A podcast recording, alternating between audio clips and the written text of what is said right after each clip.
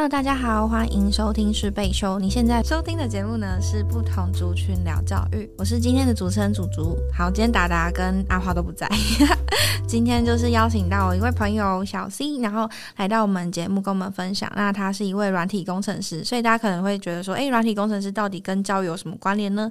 我们今天就让来小 C 来跟我们分享。欢迎小 C。好，大家好，我是小 C，很感谢祖祖这次邀请我来一起录节目。那其实，在来之前，我也不确定说啊，软体工程师跟教育可以有怎么样的关联，但是很期待，就是啊，跟大家一起讨论跟探索。哎，那我很好奇，就是老实说，我对工程师没有很了解。那呃，除了软工程师，除了软体工程师之外，还有什么样的工程师吗？嗯，其实工程师这个名词蛮广泛的。那举凡修水电啊。然后作业员啊，然后或者是啊，硬体也都算是工程师。那我会特别说软体工程师，是因为就是专职写程式这部分的工程师。了解。那嗯，那想好奇想问一下，就是那软体工程师呃的日常大概是怎么样子？就是可能会做什么样的事情呢？嗯，其实大家都不太一样，但以我个人来说，就是接收 T.M. 的使唤。然后如果说公司需要做什么产品啊，做什么功能？那呃，我就是在时辰内完成他们的要求，然后嗯，拿出相对应的成果，这样就可以了。好，了解。那想想问，因为我刚刚问说，就是还有什么样其他的工程师嘛？那想问说，你平常就是在日常生活中，你会遇到什么刻板印象吗？或者对软体工程师有什么样的误解呢？嗯，我觉得大家对于软体工程师印象真的是蛮多的，像是呃宅啊，或者是嗯不修边幅啊，然后什么直男之类的印象啊。那你觉得你是吗？这三个？呃，我觉得从以前读大学的时候，观察身边的朋友，蛮多有这个现象，所以也不否认。那我可能以前也有过类似的。经验吧，但我觉得随着时间跟随着年纪，就是会稍微改善这样子。哦，所以你是说你在以前是有在不修边幅，然后跟直男，可是随着历练之后，就改改变这样子。对，因为我觉得，呃，毕竟跟学生比起来，就是在意的事情会不太一样。学生可能会觉得说，哎，我干嘛？就是投资在于打扮自己啊，或者是就是做一些与与课业啊，或者是工作啊没有关系的事情，这样子。那工作之后可能也是嗯经济条件比较好一点吧，然后就会想说，哎，有什么可以让自己再更更好一点，这样子。了解，我刚刚原本还以为是就是在学生时期你要专注的事情就是怎么样把软体或程式写好，可是到了进到社会之后，你可能变得要除了把软体程式写好之外，你也需要跟其他人去做很多的沟通互动，所以在这过程中，可能你会慢慢的呃改掉，哎，算改掉，这样讲好像有点奇怪，就是调整那一些就是可能窄啊，或者是说哎。不修边幅，或者是说直男的部分，因为你变的是要跟更多人去接触跟互动，是有吗？我刚刚是这样想的。对，其实我觉得这很看个人的，因为其实软体工程师的职业，大多数来说不需要跟很多人做接触，所以真的是很看个人的想法。那我会觉得。所以你接触的人，你在工作中接触的人，就只有你的主管嘛，你的 PM，然后跟着跟你说你要做什么样的事情，然后你就去做，就只有接触到一个一个人而已。对，但我的职位其实又更特别，因为我这算是啊跟国外部门合作，所以在我身边的同事基本上都只有陪我吃饭功能而已啊，所以我算是公司一个边缘人。那每天到公司，同事遇到我还会问我说：“说哎，原来你今天有来上班哦？”这样子。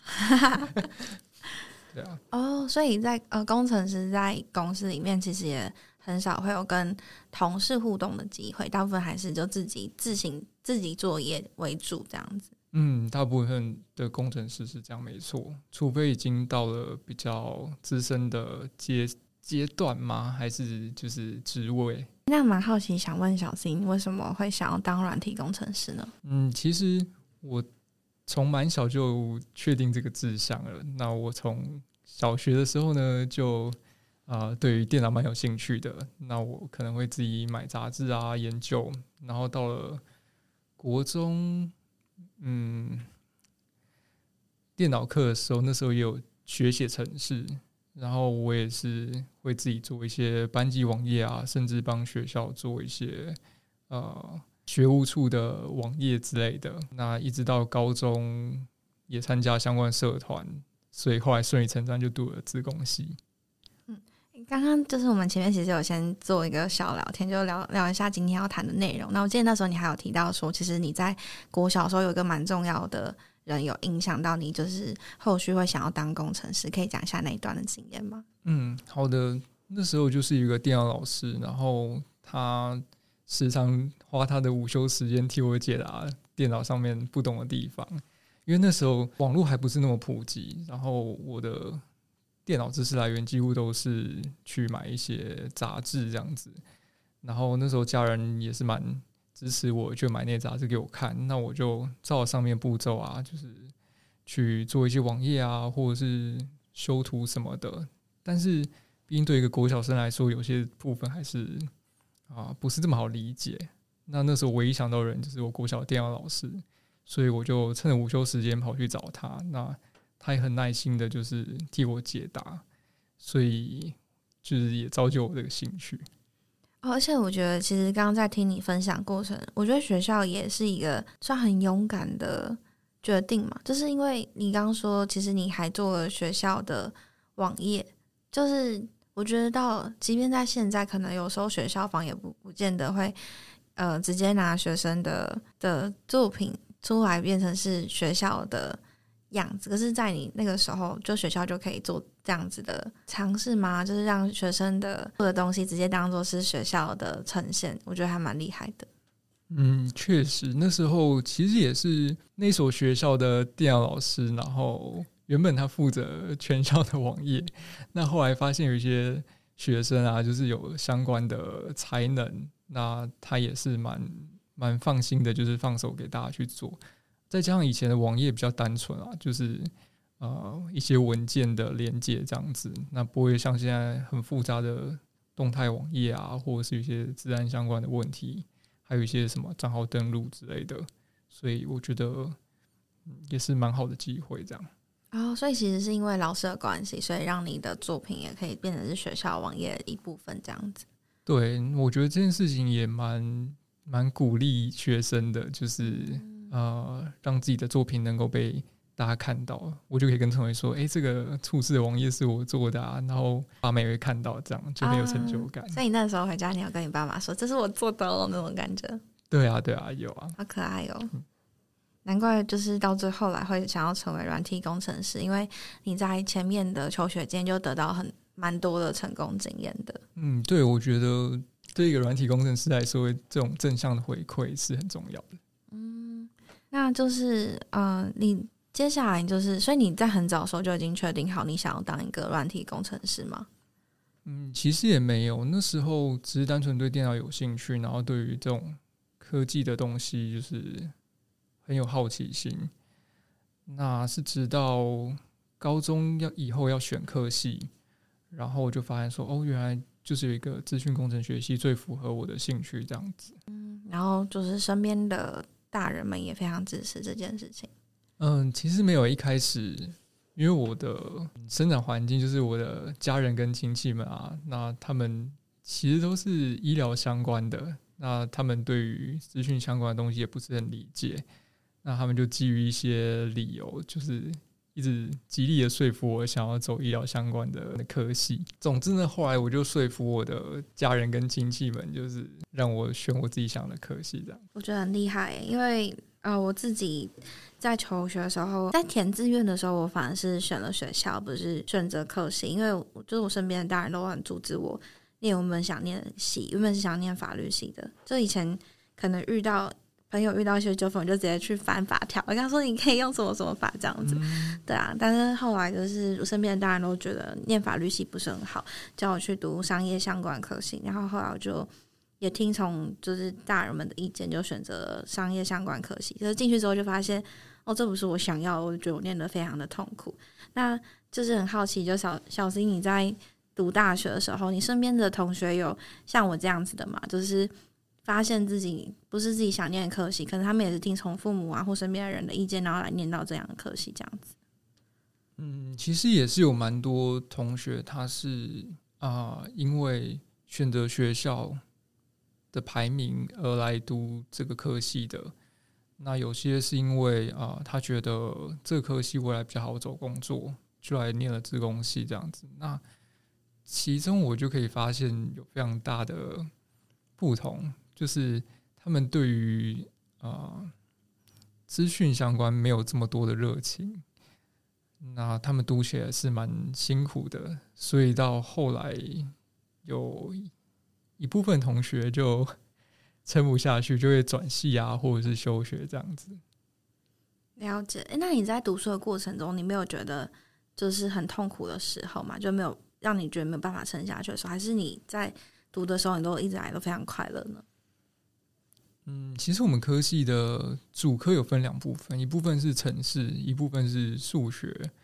那我对于数学就是比较不擅长，所以在这部分呢，几乎都是低空飞过，那就读的蛮痛苦的。但是，呃，城市的部分就是我一直很有兴趣，然后也比较擅长的，所以在这部分可能成绩就比较好一点。我觉得在这部分就是可以补足数学上面的痛苦，这样子。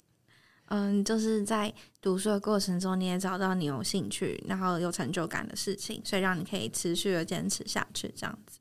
对，我觉得必须找到就是一个比较有啊信心的部分，才可以支持读完这个科系。了解。那你在你读完大学之后，通常大家就是学生会面临到，就是你要去就业嘛，或者是就是就就去升学，就念研究所。那你当时候有选择是什么呢？嗯，其实我后来也是读了研究所。那我觉得这是有两方面的考量。第一部分就是随波逐流的部分，因为就这个科系来说，几乎大家都选择读研究所。那啊，现实面来说，就是对于就业比较有帮助。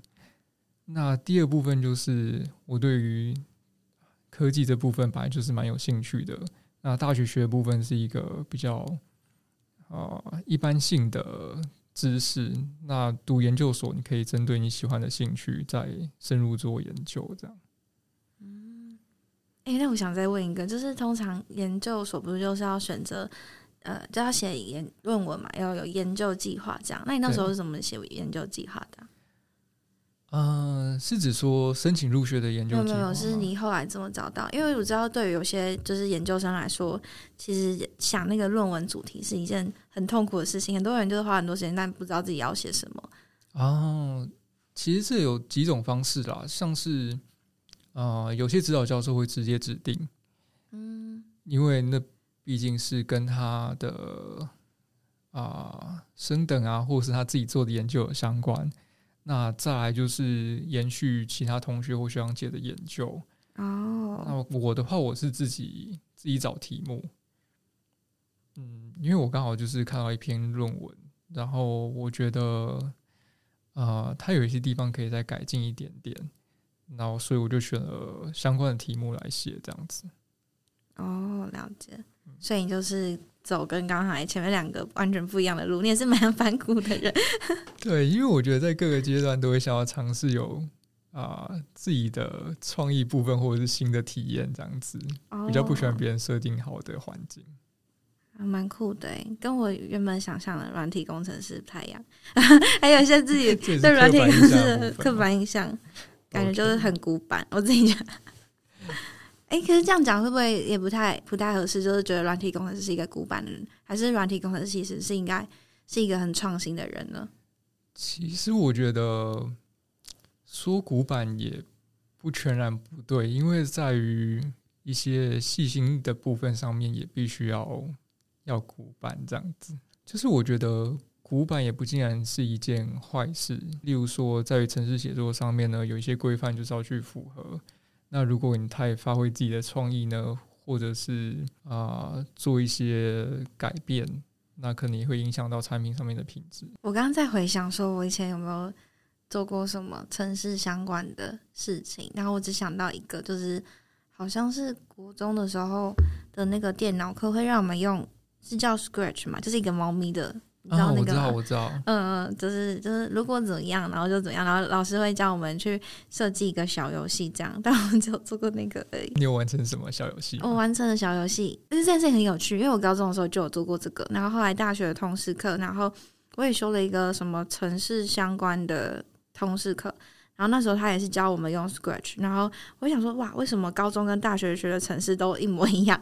对，然后但我后来呃大学的时候做的是玩那个就是打接球的那种游戏嘛，嗯嗯，就是在时间内，然后要接几颗球这样子。哦，那可以问你，就是呃以你非本科系的人来说，学了城市相关的课程，对于往后有什么不同的影响吗？好像没有。没有啊，就是我觉得在做的时候，就是如果把这件事情做好，就会觉得很有成就感，因为是一个自己没有做过的事情，然后也可以就是有时候就叫别人你玩这个游戏是我设计的这种感觉，就很开心。嗯，然后跟在做的时候也会觉得好像要逻辑比较好的人，然后才可以去去设计，因为它的它虽然是比较入门的城市游戏嘛，可是你还是要有一些条件的设定。嗯，那如果你条件设定不好的话，你这游戏就没有办法就是建制起来。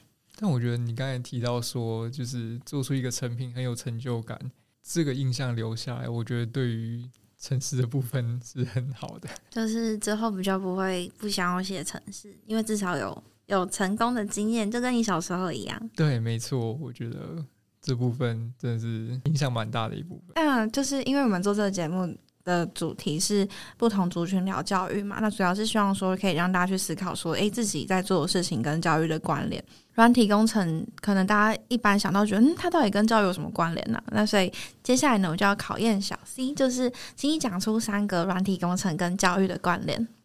嗯，好的，嗯，我觉得第一点就是啊，利用资讯的方式呢，它可以跟不同领域做结合。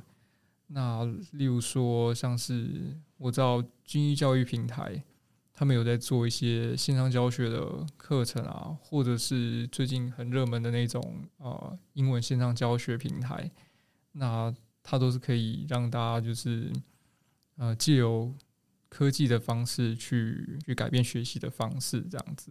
第二点呢，就是啊，我觉得资讯可以用比较视觉化、互动式的方式去传达一些讯息，像是近期比较热门的沉浸式体验啊，就可以让你在亲身经历的过程中去获得一些知识。这样，那再来，我觉得蛮重要的一点就是它可以呃让学习就是打破时间跟地点的限制，对于一些比较不容易取得教育资源的学生来说是很有帮助的。其实这样讲让我想到就是。我之前在我小教书的时候啊，也是因为科技的进步嘛，让我可以就是也是算打破时间跟地点的限制。因为之前在平常教书，然后我们的家长大部分都是务农为主嘛，那我那时候是教英语课，然后对于那些家长来说，英语是一个他们过去的教育中可能没有的科目，所以对他们来说，如果要呃教他们的孩子英文的话，其实是一个有点挑战跟门槛的事情，然后。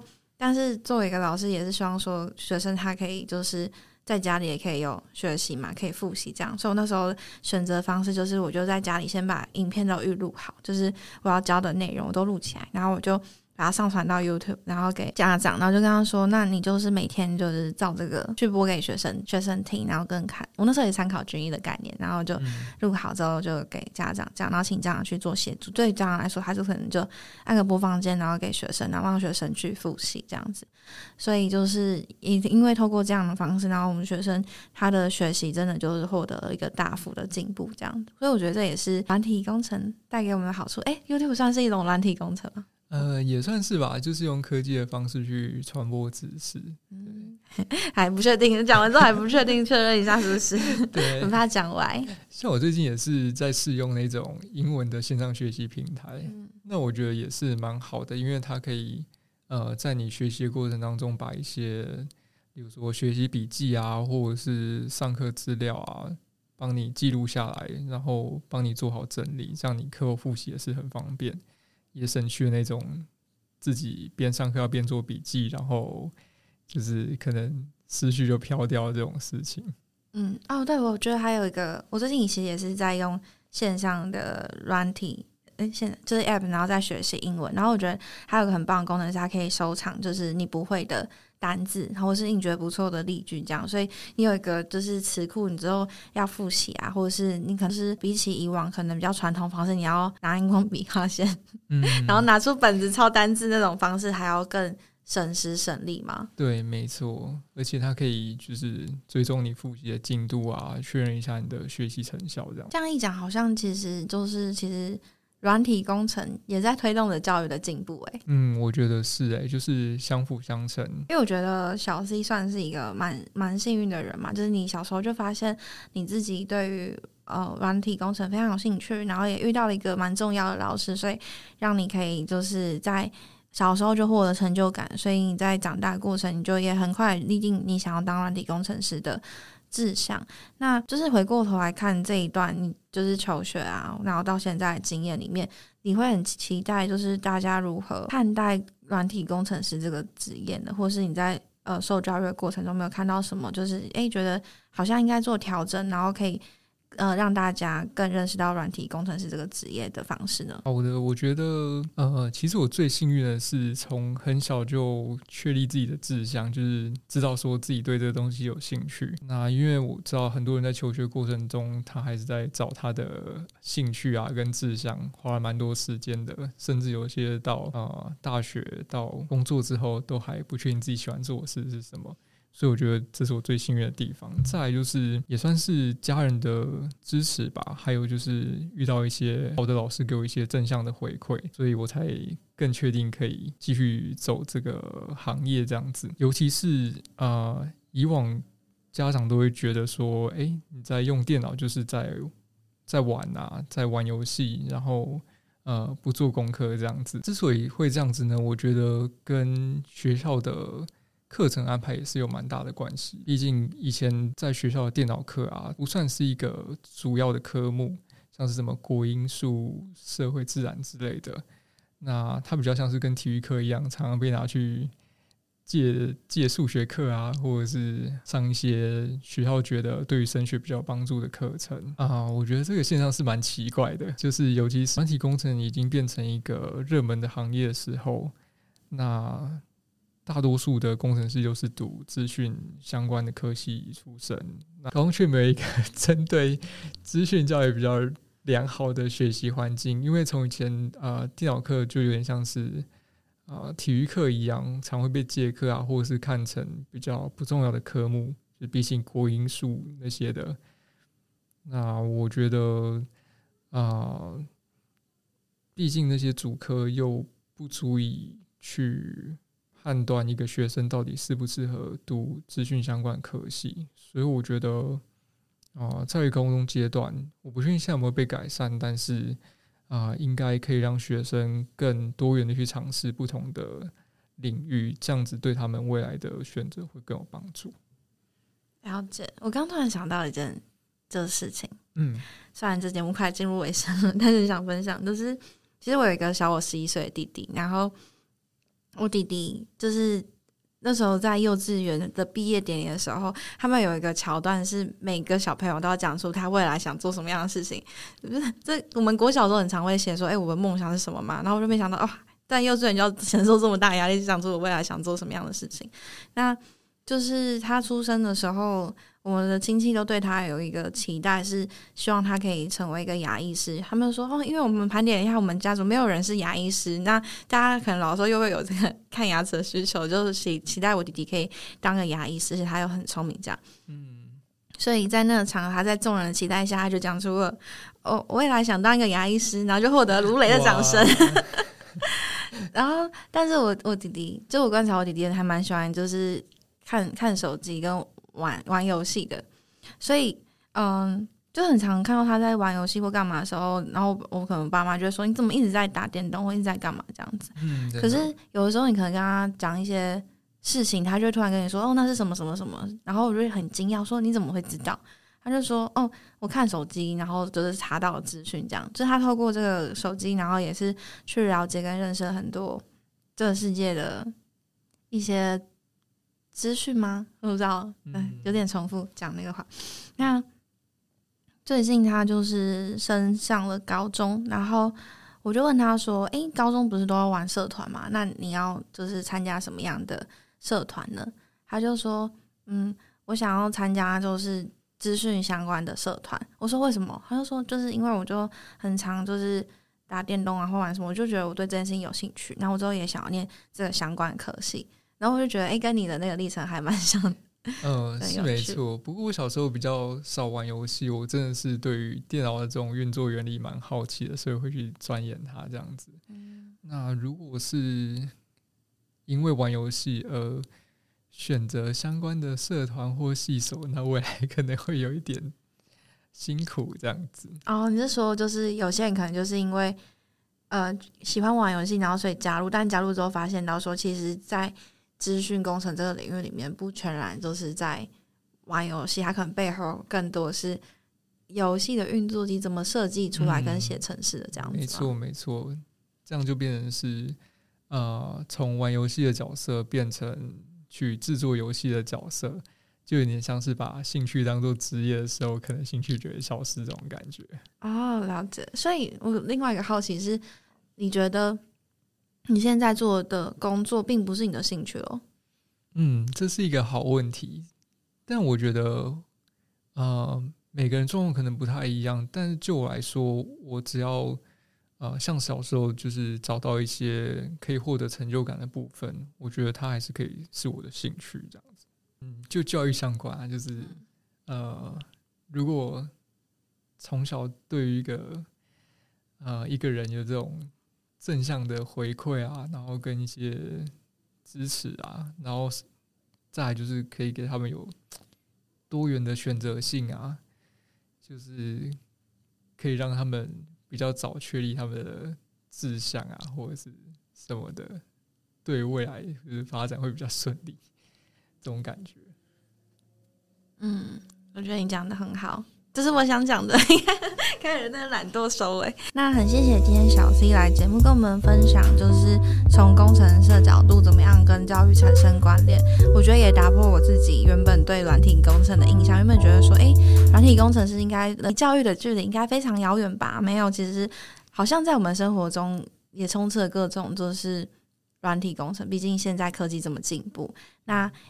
在过程中也感觉到啊，其实好像软体工程也帮助了教育的推进这样子。那我觉得软体工程跟教育的关联之外，我觉得还有很重要事情。其实不只是软体工程师这个行业，还有我觉得每一个行业都是一样的，就是在孩子在早期的时候，他的探索，如果他可以找到一个他有兴趣的事情，他在意的事情，那。作为身旁的大人的我们，可以怎么样去支持他这个在意的事情，而不是因为他好像不符合目前主流价值，我们就不让他去做发展。对我觉得这是今天额外的收获。然后谢谢大家今天的收听，我们下期再见，拜拜，拜拜。